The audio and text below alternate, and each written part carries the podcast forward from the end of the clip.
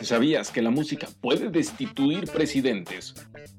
¿O que la canción favorita de Barney, el dinosaurio morado, era usada para torturar prisioneros en Guantánamo? Te quiero yo y tú a mí.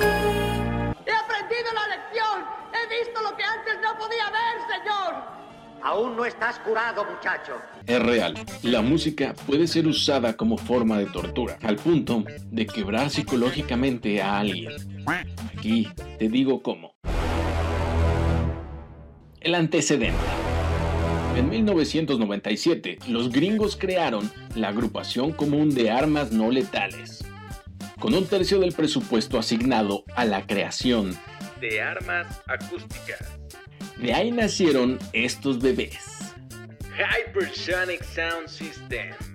Acoustic Blaster. Sequential Arc Discharge Acoustic Generator. Y el más famoso de todos, el Raid. Pero oye, antes los ejércitos marchaban con tambores y trompetas para alentar a las tropas, para ser más valientes o para dar indicaciones. Pero un buen ejemplo son las jacas de los neozelandeses, que en el campo de batalla están diseñadas para espantar al enemigo, ya sea con las expresiones faciales y los ruidos que hacen.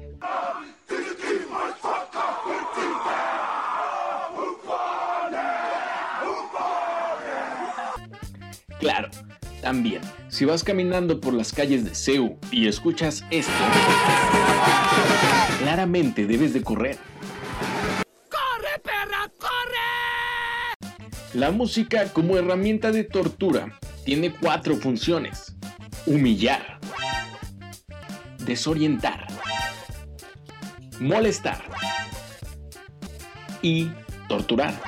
Uno de los ejemplos más famosos fue en diciembre de 1989, cuando las tropas gringas apuntaron sus bocinas directamente a la Embajada del Vaticano en Panamá, para hacer que el presidente Noriega saliera de su escondite, y los malditos hijos de perra lo lograron. Irónicamente, lo logran con la canción Panamá de Van Halen. En un mail enviado por un agente no identificado del FBI con fecha del 5 de diciembre del 2003, se describen al menos tres casos de prisioneros en Guantánamo, encadenados al piso y siendo expuestos a calor y frío extremo, además de ser privados de algunos de sus sentidos como la visión. Una de las herramientas que también se usó para torturar a estos prisioneros fue la música de rap extremadamente ruidosa. En el otro lado del charco, el caso de Mohamed Al-Katanis confiesa que a medianoche, justo cuando le comenzaba a ganar el sueño, lo despertaban, ya sea con chorros de agua fría en la cabeza o canciones de Cristina Aguilera. Ya sé, tu mamá hace algo parecido los domingos con canciones de Juan Gabriel. He aprendido la lección. He visto lo que antes no podía ver, señor. Aún no estás curado, muchacho. Benjan Mohamed fue forzado a escuchar música de Eminem y Dr. Dre durante 20 días seguidos. Eventualmente, reemplazaron la playlist por sonidos tenebrosos y de Halloween. Para este punto, sé lo que estás pensando. Tienes amigos que han escuchado toda su vida rap y se ven tranquilos, o peor aún, tienes ese amigo que ha escuchado reggaetón toda su vida, todo el día, y eso de verdad es temerario. Pero realmente la música puede ser usada como forma de tortura. Para aclarar la situación, toca el turno del El Raid. Este bad boy ha sido usado para disipar a piratas en el mar. Más recientemente, usado para controlar multitudes que salieron a protestar por George Floyd.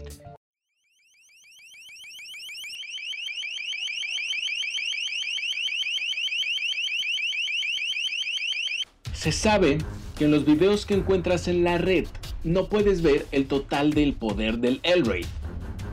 Se podría decir que equivale a poner tu oído directamente frente a una bocina de sonidero durante semanas, sin comer, dormir o ver a tu alrededor. Eso es justo las cosas que les pasa a los prisioneros que se ven expuestos por esta tortura. Es justo aquí cuando las cosas se ponen siniestras, ya que se sabe que el repertorio de canciones más comunes son las siguientes.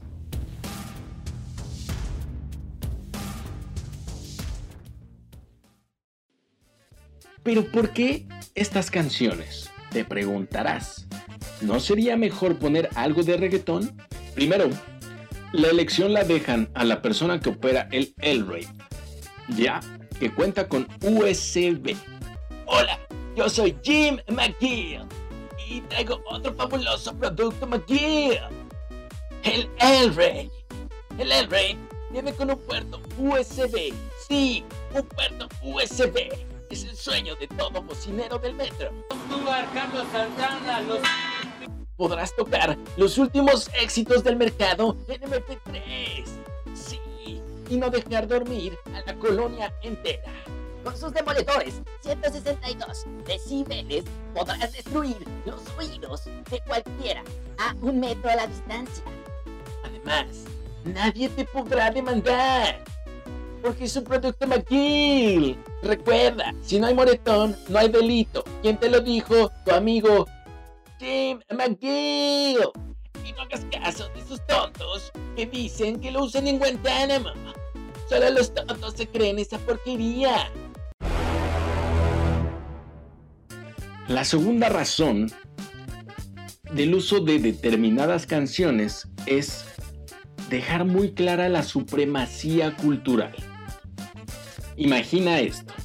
Creces toda tu vida escuchando música como esta. Y de un día para otro estás siendo torturado en una caja escuchando...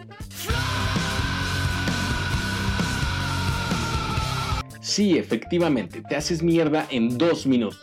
Estas torturas pueden quebrar psicológicamente a una persona en un tercio del tiempo en el que lo harían a chingadazos. Mejor aún. Peor aún, no dejan marca ni delito que perseguir. Es real. Varias bandas como los Red Hot Chili Peppers han alzado la voz en contra de la música como forma de tortura. Pero es posible que alguna vez en tu vida te enfrentes al Elraid y por eso te doy tres consejos para salir bien. Primero, considera que es un rayo sónico. Sal de la trayectoria y el daño a tus oídos será mínimo. 2. Monitorea tus oídos en las siguientes horas. Sentirte mareado durante el ataque del Elraid es normal, pero si el mareo persiste, debes de visitar a tu doctor. Y tercero, y más importante, para este necesito que sigas nuestra página, des clic a la campanita, compartas los videos, escuches los podcasts, estamos cada 15 días en vivo. Y una vez que hayas realizado todo eso, estás listo para saber el tercero. Ok, te lo digo. El tercero y más importante de todos es que debes de tomar en cuenta